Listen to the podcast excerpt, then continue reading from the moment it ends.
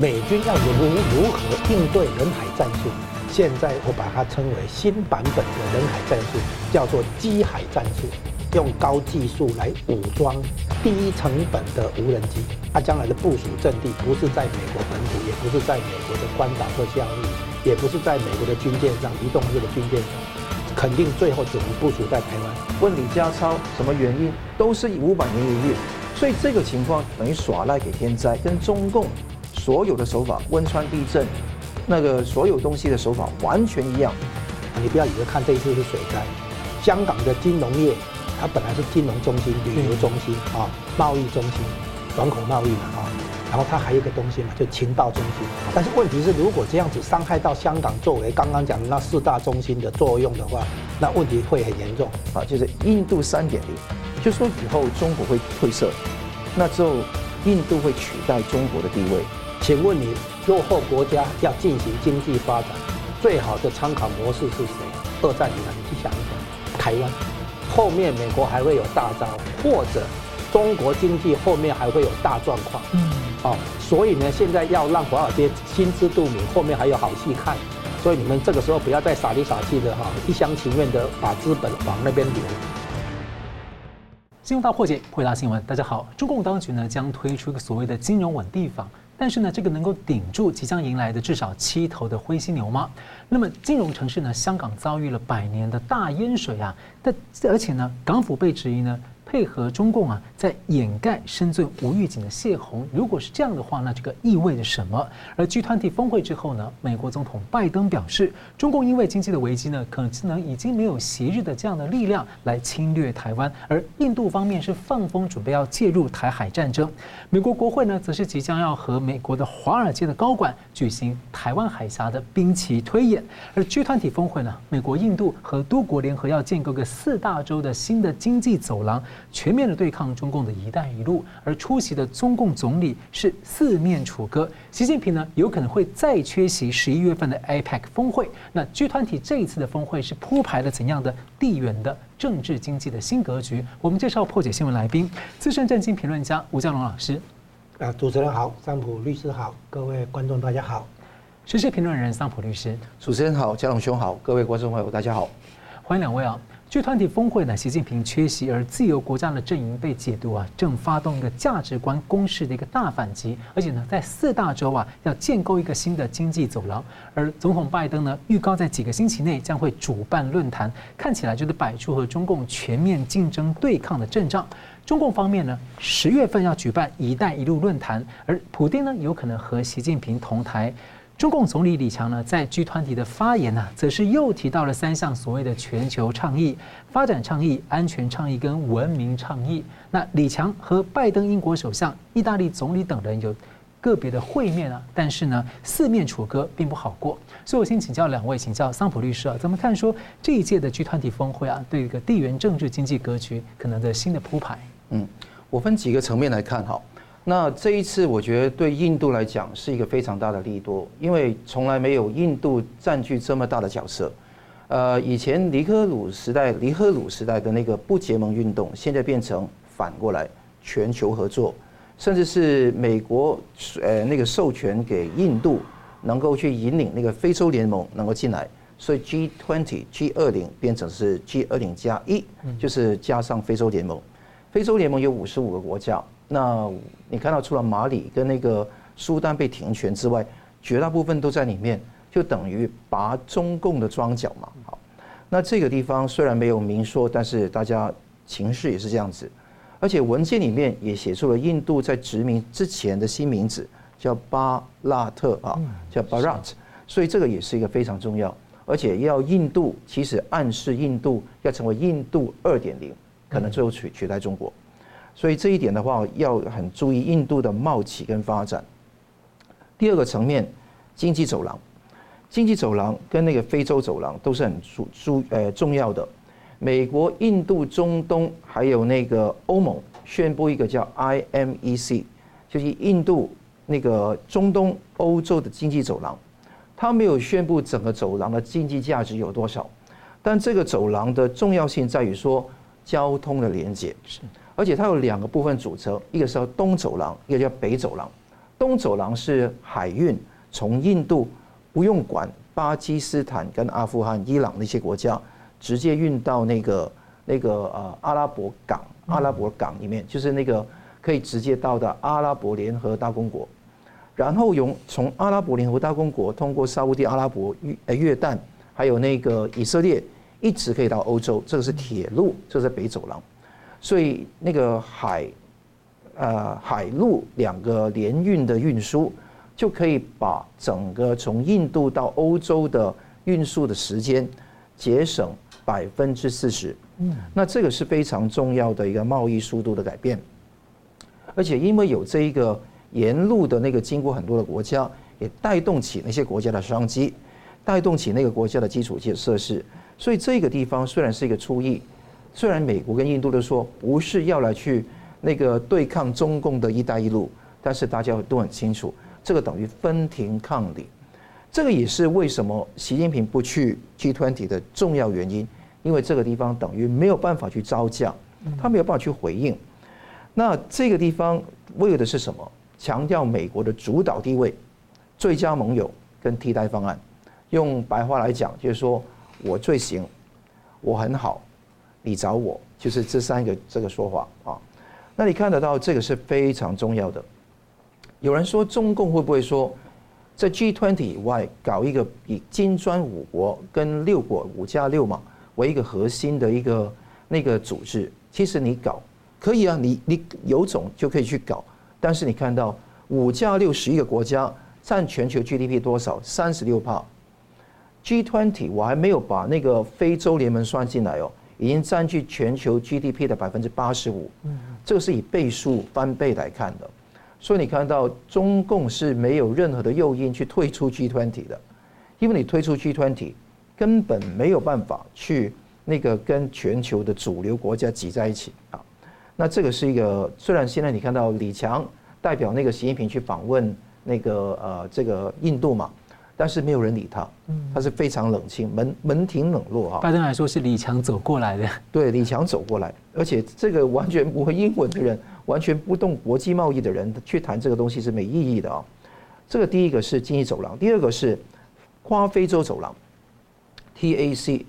它是欧盟的冯德莱恩宣布说改善跟刚果、赞比亚跟安哥拉之间的运输关系。开拓一个 Lobito Corridor，就是罗比洛比托走廊。这个走廊基本上是打通在非洲的一些那个经脉，所以你把跨非洲走廊跟刚刚说的印度、中东、欧洲经济走廊加起来，就连成一个新的一带一路。嗯，而这个新的一带一路，就是等于说它不是这么的着急跟中共说我要跟你对抗，但是这个方式能够进入的重点的话。是让各国的经济可以更跟自由世界紧密联系在一起，有一个稳定的供应链是重要的，而这个地方也是对欧洲跟美国相当重要。那另外一个部分，我们看得到美国印度关系也是大幅改善，他是发表了二十九点的联合声明，是拜登跟莫迪去联合去说的，讲民主价值观，讲半导体供应链，讲量子计算合作，讲那个四方那个合作联盟怎么去。继续去深化一个自由、开放、包容、有不原力的印太地区，而且那个印度也欢迎美国共同领导一个叫做印太海洋倡议，嗯，这个也是非常大的地方，达成贸易互联互补，还有那个海上运输的发达。那这些方面，而且确认两个联合工作组的成员，包括一个叫 Open RAN 开放性的无线接入网络。还有五 G、六 G 的那个技术研发，美国跟印度也是会在一起，所以你看得到这个地方很重要。太空、人工智能、大学合作、国防工业、生物技术、生物制造的等等方面，呃，生物制造商呃那个那个地方方面都是有非常密切的合作，所以看得到那个印度会成为印度二点零。那有人画了一个图，就把印度跟中国并起来，写一个大字。呃，India freepoin zero 啊，就是印度三点零，就说以后中国会褪色，那之后印度会取代中国的地位。我觉得这个是一个时间问题。这个为什么会这样子？因为印度善用它的国际的角色，它能够当一个快乐第三人，同时也是有充分的劳动力在那边，劳动力的品质有待提升，但是它是提升当中，所以这这个是呃指日可待。李强讲到那个三大全球倡议，就把习近平的发展啊，还有那个呃安全文明的三大倡议讲出来，讲团结合作是人间正道，谁都不能独善其身。其实只有中共才是不知道怎么去独善其身啊，他独善其身他就完蛋啊。那他是要团结不分裂、合作不对抗、包容不排斥，都讲到中国式的现代化，而且他反对美国接任二零二六年的那个 G20 的也轮任主席国也是非常坏。二零二四有巴西，二五有南非，二六有美国，加上印度四个国家长边开个会议，其中有多少个金砖国家？印度、巴西、南非三个金砖国家跟美国一起开。所以就等于抵消了刚刚中共跟他们开的那些会，而且长边会都讲到，共同强调对 G20 作为国际经济合作首要论坛的共同承诺，就等于说这个是首要，那个金砖的是次要的。所以你看得到，呃，大家都是往这边靠。呃，中共一直说不要阵营对抗，但其实说大家都往自由民主的方向自然的流动。大家看到这个是大势所趋，我想对印度、对美国跟全世界自由阵营是非常正面的意义。好，同样问题我想请教吴老师有什么样的观察？啊，首先呼应一下刚才桑普的那个论述啊，这个首先就是一个印度的崛起。那么印度呢，它本来哈是在四方安全对话里面，它往东的话呢，经过马六甲海峡、南海这里的话，应该是东南亚国家嘛哈。然后再往北的话，就台湾海峡、东海这里，所以呢，这个印度本来的这个地缘政治的崛起是在四方安全对话里面。那现在没有了，现在印度的分量是往西边，它在南亚哈，它在往那个中亚、西亚那边，然后呢再往非洲那边，所以呢，现在印度的分量被提升，是不是指它在四方安全对话往东边这边的连接？而是往西边那边的扩散啊，然后这是第一个，第二个呢，印度除了人口多以外，它也是最大的民主国家，然后它也有很多科技人才，它的人口算是分化的，就是它有精英，然后也有啊那个穷人，好，底下广底下很多穷人，可是它上面的精英呢，就是英国时期哈，去英国牛津、剑桥啊受教育，然后你看在戏谷里面很多印度人啊，印度的理工人才很多，好。所以它也有可能会搞起科技业，而不是只是软体业。好，啊，接下来我们要讲的就是哈，刚才啊“一带一路”论坛哦引出这个也发展成扩大版，就是金砖五国会议的扩大版，对。然后它跟 G 二十 G 二十哈产生对抗的那个作用。现在我们这个这个问题哈，其实印度被拉进来去那个连接。中中东跟非洲的国家哈，从印度往西边，对不对哈？然后这整个串起来，就像你刚才提到几个经济走廊，其实真正的角色是台湾。等下假设讲给你听。好，现在我们要讲的就是哈，我们先从一个工业革命以来，资本主义的全球化，然后我们讲经济发展的时候，先讲一个社会的结构，就是有人在当资本家在上层。那有人当劳工或者穷人在下层，社会结构先分成上层、下层，后来呢出现中产阶级在中间哈中层。那么是当经济崩坏的时候，比如说战争的那个连年的战争破坏，战争崩坏的时候，中产阶级没落，然后呢往下沉，然后底下的那个无产阶级人口大增，穷人啊失业人口大增，那这些人呢，坦白讲，他们的人生是个悲剧。他们已经没有前途，也没有什么学经历，也没有就业机会，也没有谈不上所得。那么这样的人呢，在国内的时候，一国之内的时候，他变成所谓无产阶级大军，对吧？失业大军这样，然后他就被共产党整调动起来，然后去进行所谓的社会主义革命啊，或者阶级斗争是这样。在一国之内的时候，现在把这个概念扩充到国际版，中共现在要搞的就是国际版的阶级斗争，把穷国。社会的就是相对落后的国家，这个国际上结构是这样：已开发国家，那么中间的话就是新兴市场经济体啊，发展中呃国家，在底下的话就是落后国家，啊穷贫穷国家、落后国家，那中共现在就是靠着一点累积的外汇储储备去收买最底下的这些落后国家、这些穷国，然后把他们找来，然后呢组成他的那个论坛，组成他的势，变成他的势力范围这样子。那现在美国联合欧洲、日本，哈是澳洲或者印度或者沙特阿拉伯这样，然后来形成一个所谓的跨洲的经济走廊，从亚洲。到中东，到非洲，啊，到美洲，这个这些这个所谓经济走廊，针对的就是这些贫穷落后的国家。现在发达国家发现，这种阶级撕裂不只是在国内发生，也在国际间发生。所以现在发达国家要回过头来，帮助最底下的那些贫穷国家、落后国家能够缓和一下，啊，这个因为经济的凋敝啊，经济的衰败。产生的那个所谓过剩人口，然后这些过剩人口，那个那个给以以发诶发达国家制以开发国家制造麻烦，所以现在他们现在要来针对是这个底层的那些贫穷国家、落后国家，来帮他们搞发展，啊，让他们能够缓和经济的这种紧张。请问你落后国家要进行经济发展，最好的参考模式是谁？二战以来，你去想一想，台湾。台湾怎么从农业开始到初级加工业、劳劳力密集产业，最后进入重化工业，最后进入科技业，最后进入供应链，然后进入那个战略型产业的那个供供应者。台湾在二战以来走过的整个过程，恰好是这些贫穷国家、落后国家启动经济发展最好的一个范本、一个范例。好，那其实中国大陆也是参考台湾。印度现在也是在参考，其实这个都是所谓出口导向型经济，最好的范本就是台湾，而且台湾最先启发的人是谁？是韩国。韩国在台湾之后才启动经济发展。你说为什么？因为韩国重新出现过韩战，韩战之后韩国站稳脚跟，那个军人执政的那个朴正熙时代开始启动经济发展，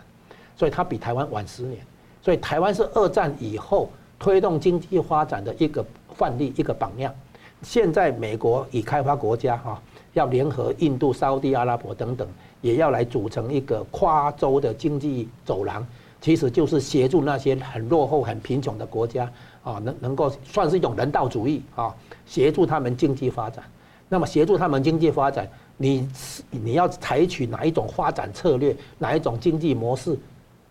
你可能必得不得不回过头来参考台湾的经验。嗯，其实像越南或印度的一些发展，跟台湾的台商供应链都很有关系。哦，对，你补充一下这一点，就是说，原来印度之前是谁来可以做这个角色？就是东南亚国家，东南东南东南亚国家呢？你看哈，越南吸收很多那个外来投资，后来泰国、马来西亚，对不对哈？新加坡也不少，然后最近菲律宾、印尼，那东南亚国家原来是扮演角色，就是你刚刚提到印度崛起要扮演的角色。印度的角色原来是东南亚国家在扮演的，它变成一个供应链嘛，哈，取代中国的这个制造基地。现在印度也要来接手嘛，对不对？可是印度呢，又比东南亚更西边，印度又接近那个中东地区，然后再过去就是非洲地区，啊，所以从印度拉过去沙特阿拉伯，然后拉过去那个埃及，对不对？哈，非洲地区，所以呢，印度变成说它比东南亚因为地缘的关系更西边，它把地缘政治跟地缘经济都串起来。所以印度的角色已经不只是对付中国、围堵中国的那个四方安全对话而已。嗯，那桑普刚刚跟谈一谈关于债务的处理问题。对，那个美国政府，我觉得说在那个跟莫迪的那个会谈里面，有第一个讲到对于半导体供应链投资在印度的三亿美金扩大在印度的那个研发。而且那个也希望啊，那个有一个公司，有个 AMD 要超越半那个叫超微半导体公司哈，那希望未来五年投资四亿美金，这个是一块。但我觉得更大的其实是债务危机的问题。你会看得到那个现在拜登宣布那个通过世界银行跟那个国际货币基金会，那能够 IMF 跟 World Bank 都能够把这个钱拿出来。那我上个礼拜报的数字，现在好像减了半。好，那世界银行两百五十亿的美金，那美国加上那个其他国家投资到世界银行的一千亿美金，这个是给穷国。好，那另外一个地方你看得到，那也另外一个讯息说，美国现在拜登要求国会提供二十亿美金的赞助，这是其中一笔钱，希望二零二七年为全球投资半导体的产业筹集啊，投资伙伴不是半导体，是所有的基础建设。投资筹集到六千亿美金这么多，其实目的是暗地里想替代“一带一路”。嗯，我上个礼拜讲到，你问我是不是支持这个政策，我是不支持的，因为我认为说，美国不用跟中共来对赌这个东西，互相流血，那跟这个东西来赌这个东西，不如用美国的最强，你的军事的力量，你的组织的能力，你的经济的实力，你的价值观来去做事情。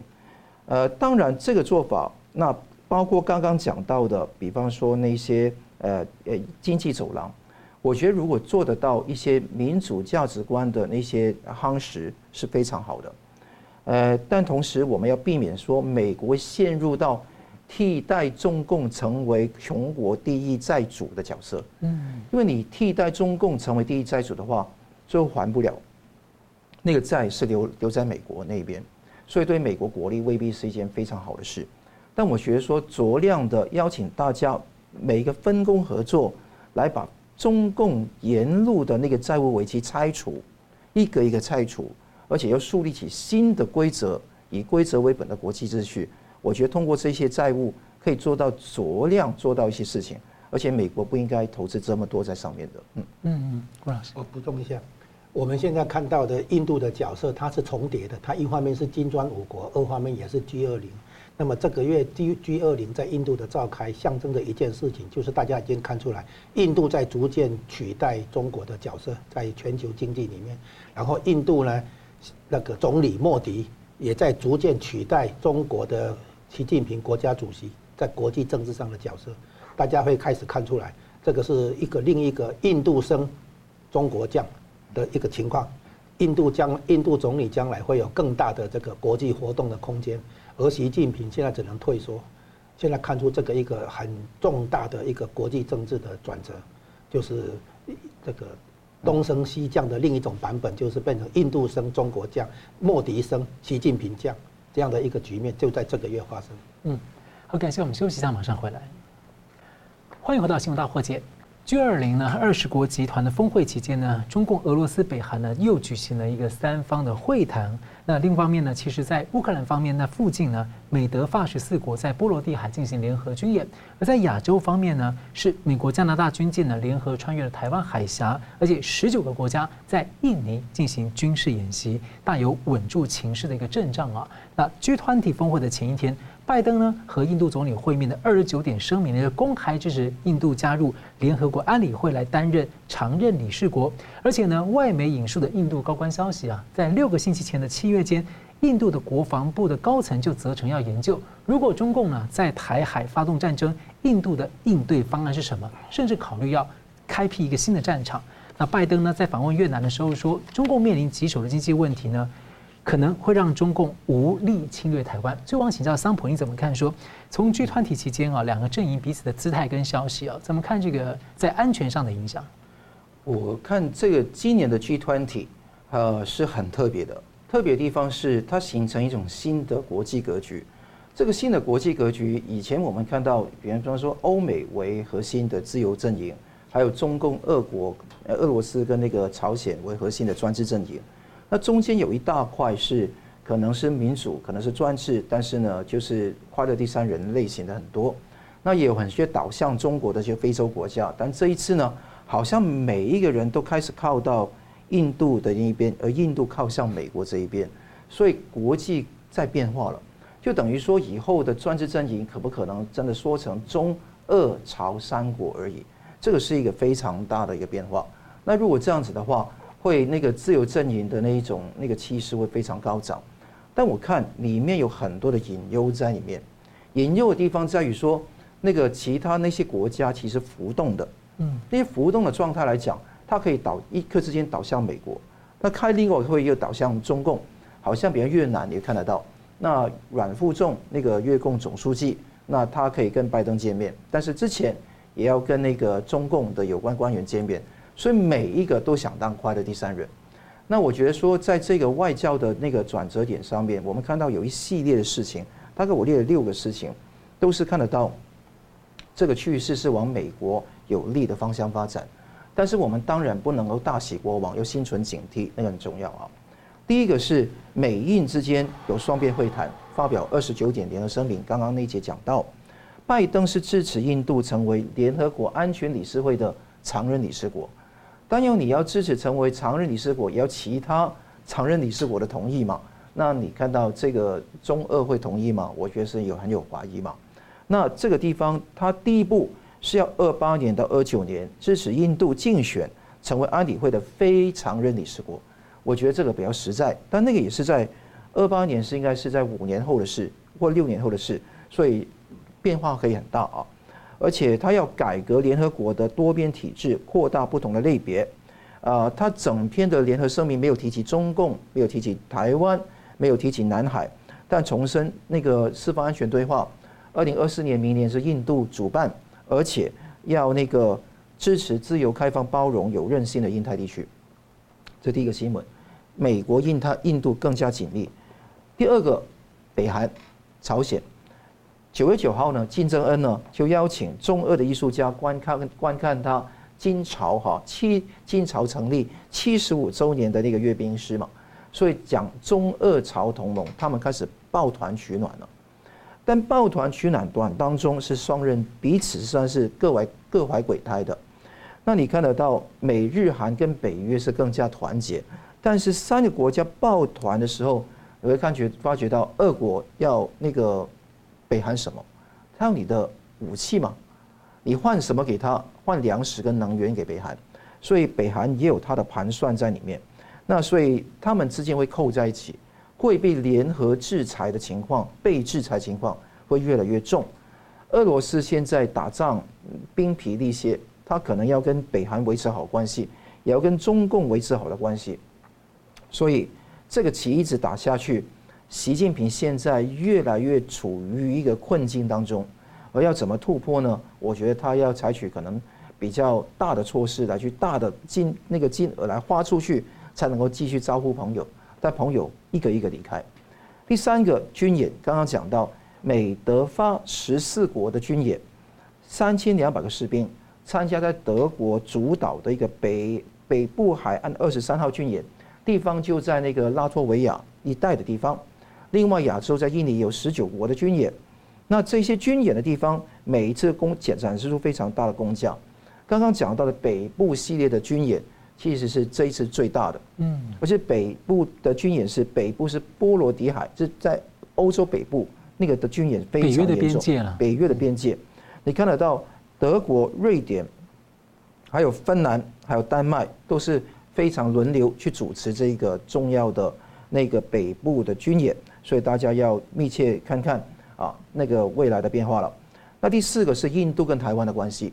那很多的理解是印度跟台湾有关系吗？其实是有的。现在开始严拟备案，因为美国要印度去严拟备案，如果它也发生战争，你站那一哪一边，而且不是站哪一边。是你站站在我这一边，你要做什么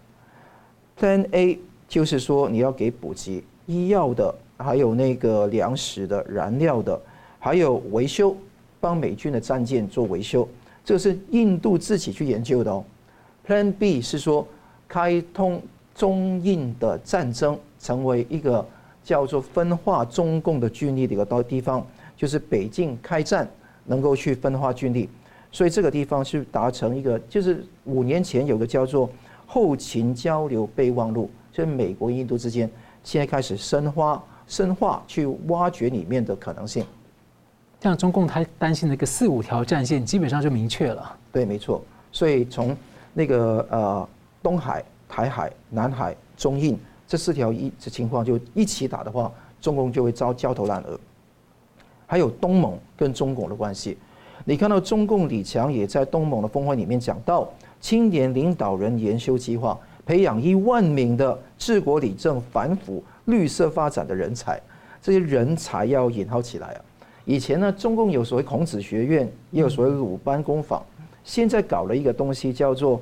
工匠学院，中国东盟现代工匠学院，要用这个未来之桥培养现代的万人研修研讨计划。是中共全面渗透跟策反东盟国家的开始嘛？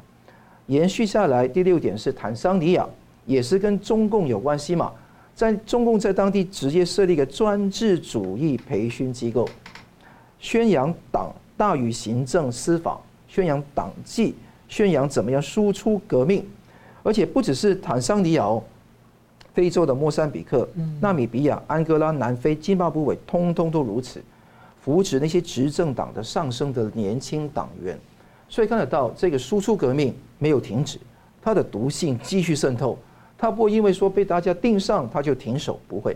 所以大家一定要实力换取和平才是上上之策。嗯，感谢。我们这边看到台湾的部分啊。美军呢正在打造庞大的 AI 网络，希望在两年之内呢争取到改变台海战争游戏规则的一个难得的机会，让挫败啊中共的 ADA Two 的这种区域拒止的战略来保台湾的安平那个和平。那英国金融时报也报道啊，美国众议院的中共问题特别委员会呢准备要和华尔街的高阶主管。进行台海战争的兵器推演，把这些高管找来一起兵推，要提升呢美国在中国的投资风险的认知。而且委员会呢周二也有听证会，希望了解美国的资本流向中国所带来的这个可能的系统性的风险，还有银行啊金融机构是如何呢看待他们在中国的投资跟对中国经济的一个破险问题。所以我想请教吴老师怎么看？这很罕见，找华尔街来兵推。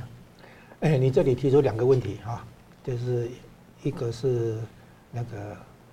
国防部副部长讲的这个打造 AI 网络这个问题，第二个是跟华尔街来开兵推，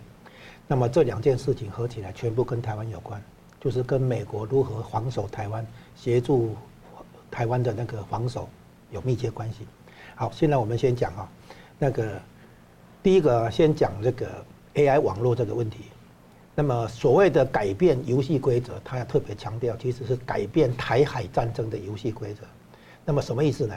因为中共啊，它的武器装备跟人员训练确实不如美军啊。那么它的对应之策就是把打韩战那个精神继续拿过来。什么意思呢？它的军火、它的人员素质的确不如美军，可是他还很自豪自豪的说，他可以跟美军打成平手。打成平手的话，等于就是打赢啊。那用用的是什么基本战略？就叫人海战术。嗯，好。那么美军要如如何应对人海战术？现在我把它称为新版本的人海战术，叫做机海战术。现在要动大量的无人机。那无人机呢？第一个成本低，啊，比如说一台可能五十万美元，那你跟那个什么导弹那个不能比啊，对不对？导弹那个都很庞大、很贵嘛，哈。它可以大量生产无人机。啊，无人机群不是一架无人机，是整个群啊。然后这个无人机的操作肯定是高技术啊。然后呢，它大数量，用这个办法来对付中共的那种数量优势、人海战术这种概念啊。然后呢，这个就是我们这里提到哈，中共的那个国防战略其实是数量优势，那美国这边是质量优势。美国这边的那个武器的话，都是比很昂贵，但是呢，很有高技术的含量，对不对？那美国这样打的话，消耗起来很很可观。美国如果有一架战斗机掉下来，那个数金额很庞大，对不对？那现在要如何去拿质量来应对数量？答案就是用高技术来武装低成本的无人机，啊，还有可能有一些比较低比较低成本的一些飞弹、导弹这样子，这是第一个。第二个，这些武器通常没有办法长途飞行，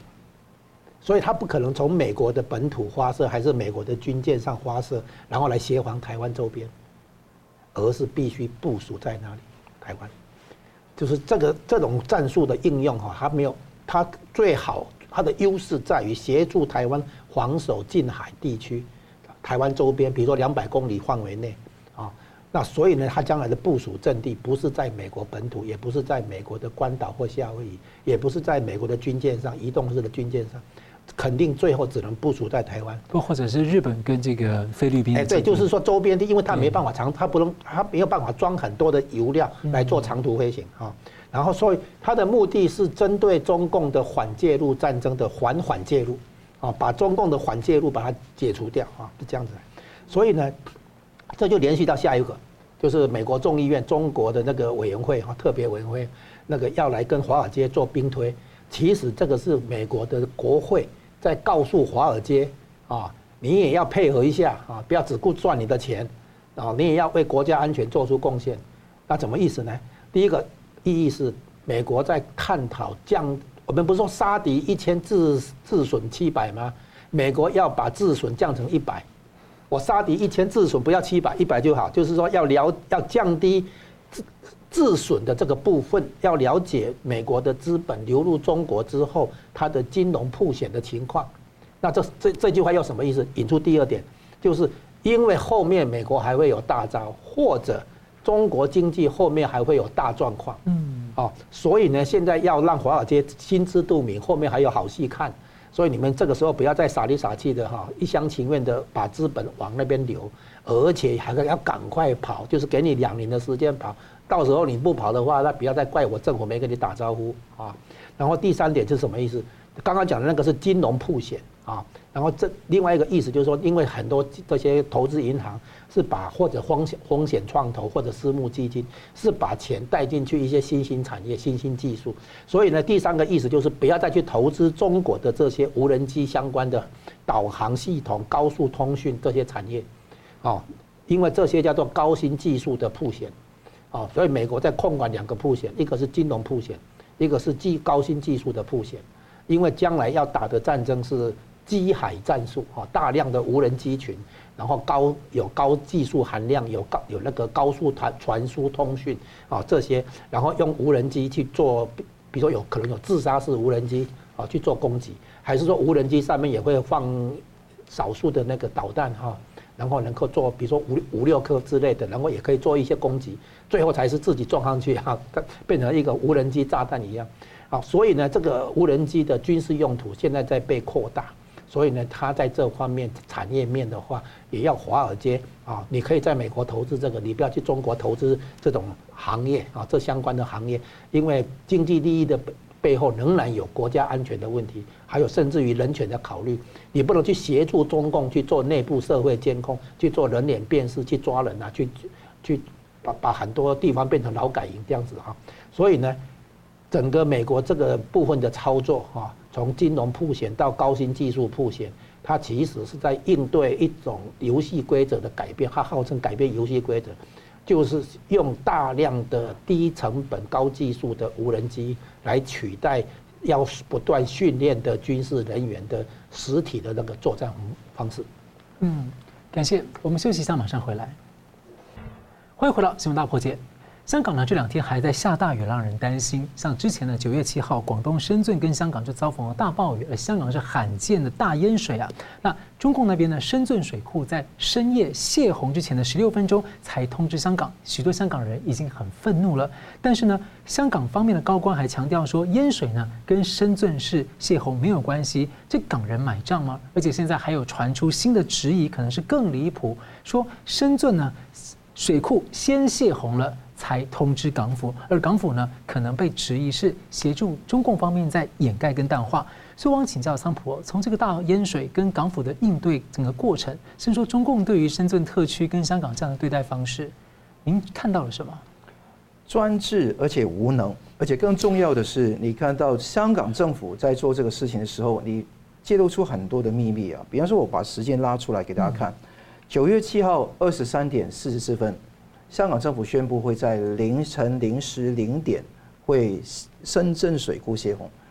深圳水库是在香港新界的北边嘛？是。那就过了莲塘就到那个深圳河，就沿着深圳河冲到后海湾嘛？啊，那这个地方它是只有十六分钟通知，但是深圳怎么通知当地的人的？他说零九月八号的凌晨零时零八分发出快讯。说凌晨零时十五点，十五点就是七分钟后泄洪。同样一个水库，为什么一个泄洪时间是凌晨零点，一个是凌晨十五点呢？哪个是真的？所以有人说，是不是凌晨零点真的泄洪了？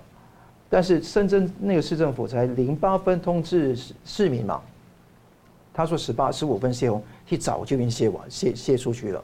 所以这个地方就呃掀起很多的讨论。但可以肯定，深圳是水淹泽国，而且，呃，新界很多朋友啊，基本上都是淹水淹得非常严重，尤其北区的朋友啊，那他们有一个狗场，他们养了很多毛孩嘛，那他们都水深都人踩下去到膝盖，你看一只狗，小狗，那你都，它是用爪抓到那个笼的最上面去呼吸的，那还好有个人就是义工真的来救那些狗，不然那些狗就就完蛋。那更不用说有尸体找到，在落马洲有一个人就不知道怎么样冲下来了。那冲下来的时候，那个尸体找到，现在不公布是从深圳来的还是香港来的啊？完全不公布。而且这些尸体，我觉得未来会发掘越来越多，因为这最近几天有好多的尸体有发现，就应该是因为水灾而导致这个结果，是天灾还是人祸？我觉得是人祸为主了。你看到在香港，在建维多利亚城的时候，尤其香港岛不可能淹水的，因为在海边填海的地方下面都是空着，都是海来的水直接排到下面去，有管道排到下面去的。那你怎么样会淹水？这个情况，那些渠道塞掉，对，才会这样子嘛。那现在这个情况，政府就耍赖说那个渠道标准五百年一遇啊，五百年，我现在算是嘉靖二年嘛，对不对？那这个不可能是五百，你怎么算五百年一遇？用中共的口吻说，你怎么说五百年呢？香港有那个水文记录，就是有降雨记录的时间是一八八四年以来最高，我同意，那是科学数据嘛。但你不可能是五百年嘛？那你之前都没有数据，你怎么说是五百年一遇呢？好，你渠道塞掉，为什么？因为之前有一个叫苏拉台风，苏拉台风有很多东西拥塞在那个地方，它有几天时间没有好好清理，之后他以为没事，因为那个之后有那个海葵都吹起台湾而已嘛。但是他想不到那个天天文的地理有一个叫做低压槽的概念，那突然之间冒起很多雨，猝不及防。最后结果是完全没有办法去应对，好，渠务不清理就耍赖是五百年一遇，而且他停课不停工啊，那台湾都事先晚上会宣布说，哎，明天是停课还停班嘛？哦，但香港呢是那个很快宣布啊，凌晨宣布，当天早上停课但不停工，就意思是说你要照工作哦，但是工作怎么工作都水淹泽国了。那黄大黄大线的地铁站都已经完全淹水，都好像瀑布一样流下去。那个商场都已经淹得很厉害。台湾有个停车场都淹淹灌得很厉害。石澳有个地方，它都基本上路都崩断了，记者走过去都很艰难。红山半岛也有一些不好，在山坡山坡地上面，它下面的土都已经挖空了，都已经没有了，这水都淹得很厉害。所以你说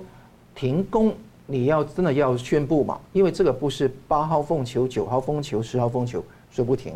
那就劝喻、呼吁雇主要停，那是等同于那个八号风球。但是你没有命令，雇主就不停嘛？那这个情况会导致很严重的问题。那还有那个一点五亿元投资的那个紧急警示系统，这个是在二零二零年投资，去年开始投入使用，使用的就有灾难的时候，手机。如果装了这个应用程式，就会响，这个叫紧急警示系统。那去年一开始投入工作的时候，就第一天就响啊，说是某某某医院成为定点医院，那大家觉得说每一个都在响手机，就讲那些无聊的事，之后从来没有想过，这一次这么大的一个灾害都没有想过。那问政府官员为什么不响这个警报？那不响警报的原因是因为说大家起来。望着窗外，都知道发生什么事，所以没有响警报。没有，但是深圳那边泄洪，我怎么知道水流过来会多快呢？对啊，那现在深圳泄洪可能影响地区是北区跟元朗比较大，它未必影响到香港跟九龙。但你水淹泽国这个地方，你起来就知道吗？而且有地铁是很危险的，地铁是很危险的。我我知道下大雨大大雨，但我不知道危险到什么程度。那按照他这种逻辑的话。呃，市民都已经已经知道情况，这种谢者的支持的话，那所有东西都不用做嘛，地震也不用报嘛，那大家知道地震嘛，对不对？那台风也不用报嘛，所以我想说这个是非常夸张，而且港府是十五个小时雨灾之后、水灾之后才召开记者会，声称是五百年一遇，问李家超什么原因，都是五百年一遇，所以这个情况等于耍赖给天灾，跟中共所有的手法，汶川地震。那个所有东西的手法完全一样。习近平他是到那个黑龙江去看灾，都是一个月之后的事。那这个是十五个小时，应该是给他鼓掌声鼓励嘛？十五个小时在台湾来讲，都已经被人骂臭骂骂翻了。所以我觉得这个地方香港的一个情况越来越糟糕。那希望大家了解说，一个专制的政府一个共产党的专政就产生这个局面，大家要密切关注以后香港的状况。而且我觉得大家比较惊讶，说香港一直被认为是中共的金融业克模，你对这么重要的地方，你都可以这样子是泄洪，然后都不管，这个让很多人会觉得非常惊讶。外资，那我接着请教这个吴老师啊，就是说我们看到这个前这个星期的这个中国资本市场啊，是有点被形容惨不忍睹啊。股市、债市、汇市三杀，那中国人民币呢也持续在跌破新的下限。那面对这个金融系统性风呃风险有可能会连环爆的压力啊，中共要推出一个所谓的金融稳定法。但这两天啊，中国网络上广传一篇文章，叫做“七个灰犀牛放出来了”，那这还是经济财政面，还没有其他其他领域的。如果按照这个标准的话，中共可能面临的是一大群的灰犀牛啊狂奔而来。我想请教一下，老师你怎么看这个这个新法跟他面临的处境？这个灰犀牛里面呢、啊，那个其实因为你刚刚讲了嘛，集中在经济啊、财政啊、金融这个方面。那我们在这个方面呢、啊，马上要讨论它。不过先来讲一下别的还有嘛哈。第一个就是军方，中国的军方是不是会会让习近平担心有兵变啊、政变啊这样的一个那个隐忧啊？这是第那个军方可能蠢蠢欲动啊。让习近平觉得这一头灰犀牛可能更严重一点啊。那另外一个呢，当然就是外汇储备的危机啊，资金在大量外流。好，不过现在我们讲讲回来，这个所谓七个灰犀牛啊，啊，就像这个可能荧幕上会打出来的，对哈，就是像第一个房地产，然后这个都大家已经知道的哈。第二个呢，地方债，第三个呢是财政供养人员，这个人数估计是八千万，再来是老老年。的那个养老啊，再来第五个是制造业的人口的萎缩，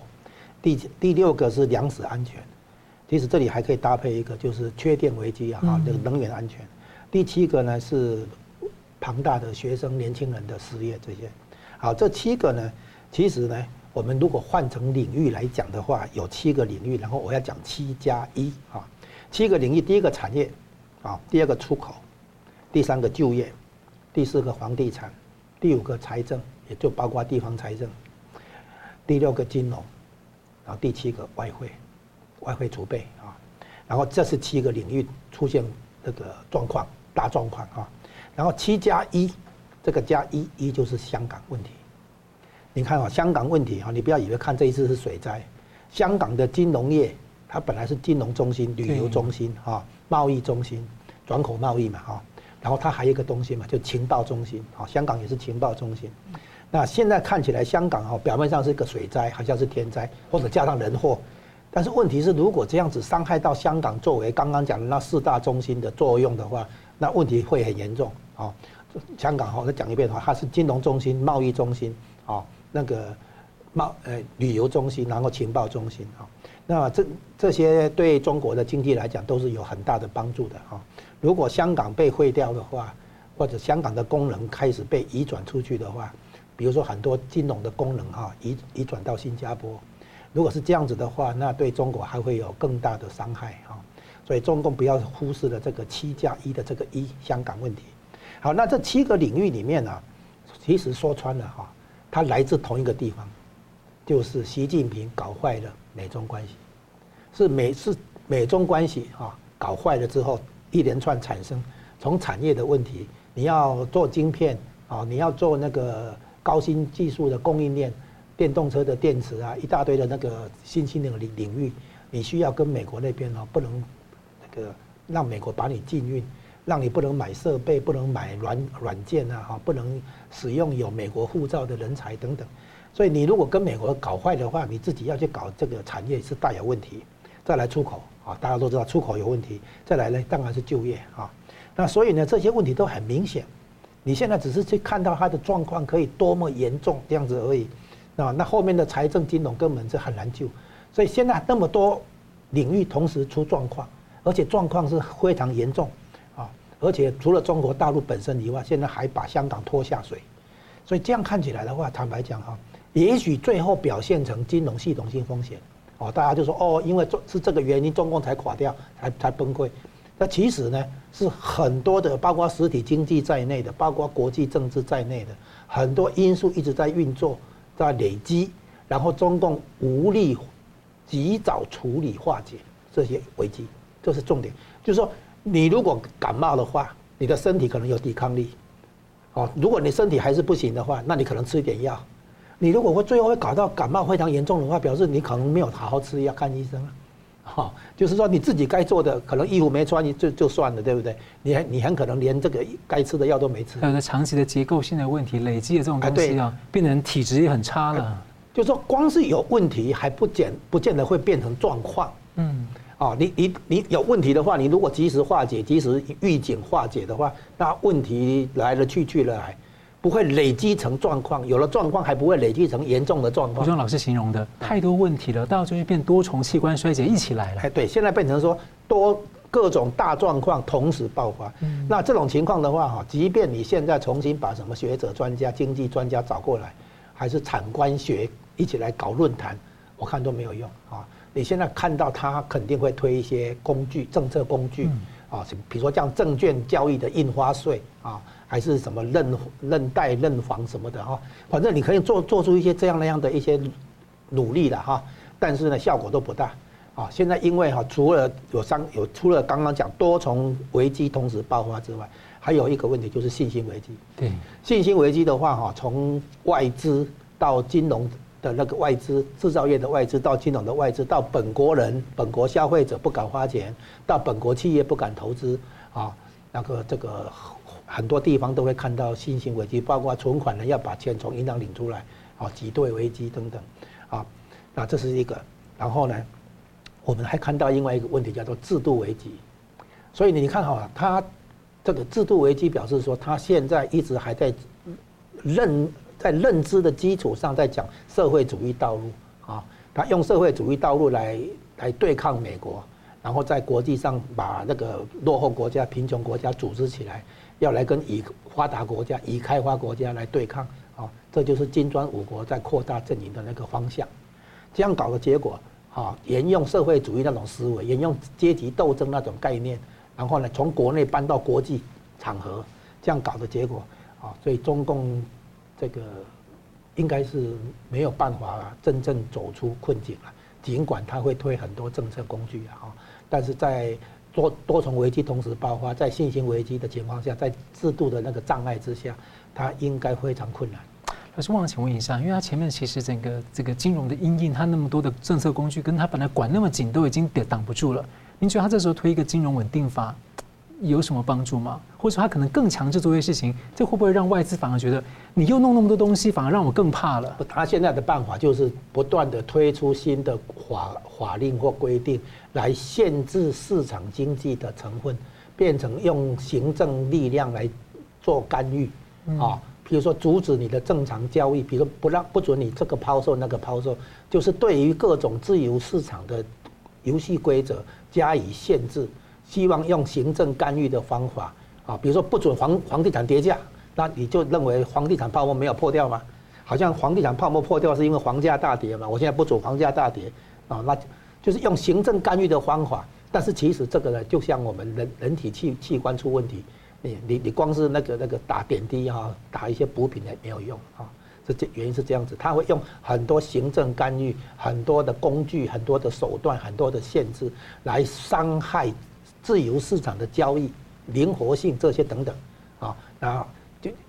或者简我们简单讲，就是从市市场经济回到计划经济。那等于阻碍老百姓以后智慧自救，那可能反而是更就是加重信心危机了。哎，对，就是把压力引导到其他那个地方了，最后在其他地方爆开了。你在这里卡卡卡卡，对不对？不不等于问题不会爆发了，就是问题会引导到其他地方爆发了，是是这样。嗯，好，感谢节目最后我们请两位给我一分钟总结今天的讨论，先请吴老师。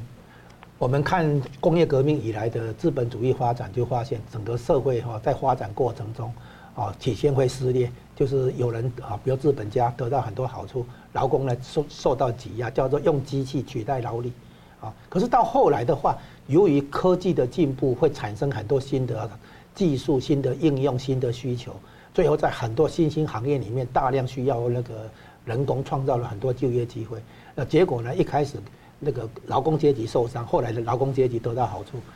啊，马克思那个时候会推会搞这个社会主义那一套，是因为他看到的是工业革命带来的那个衰衰落衰败的部分，对劳工阶级打击的部分，没有看到后来对劳工阶级的那个庞大需求。马克思死后的话，整个劳劳工的待遇整个好转，他没有看到。所以我们从这个国内情况啊，就是发展过程中造成社会底层的受伤啊，大量出现低端人口，然后呢，就变成搞阶级斗争这种思维，现在搬到国际场合。对于那些发展中的呃落后的国家、贫穷的国家，然后被中共吸收过来，变成拉帮结派，然后来跟以开发国家、发达国家或者资产阶级国家哦来搞斗争，现在就变成从国内到国外，我们都看到这样的一个阶级撕裂造成的种种现象。那这这对台湾来讲要提高警惕，就是在发展过程中要沿着民生主义的思路哈，那个做到那个社会的那个均衡发展，而不要那个差距越来越大。桑普律师，这一次你看到 G20 很重要的意义，跟以前不同，是印度的崛起，美印关系的增强，而且更重要是美国跟其他盟邦的加加强他们的实力，还有刚刚讲到很多军演的出现，中共的渗透也是越来越厉害。那总结一句，我觉得对于这一些就是美国养拿主导地位、最佳盟友、替代方案这些方法，我觉得如果美国是大傻逼，就是他用钱来去虏获那个。发展中国家或者说穷国的心的话，其实这个方法是难以持续的。我想的是，那个美国要做几件事：内部反渗透，那个供应链跟产业链的重组，还有更重要的是以实力、军事实力、经济实力来谋取真正的和平。我觉得在这个前提下，我觉得美国可以走得更快。我觉得看这些事情，当然是美国现在是。成为媒体的聚光灯，好，那那个镁光灯都聚聚上去啊。但我觉得说未来情况一定要不要动摇美国经济的国本的情况下，再做一些更好的跟国际上面的结盟动作。我觉得要怎么样，不是那个有些东西可以做不可以说的，能够多做一点，我觉得才是万民之福。嗯，感谢。好了，我们非常感谢两位来宾的分析，感谢观众朋友的参与。新闻大破解每周一、三、五再见。如果您喜欢我们的节目呢，请留言、按赞、订阅、分享，并开启小铃铛。那么，感谢各位呢长期对我们的支持。新闻大破解团队呢将持续为您制作更优质的节目。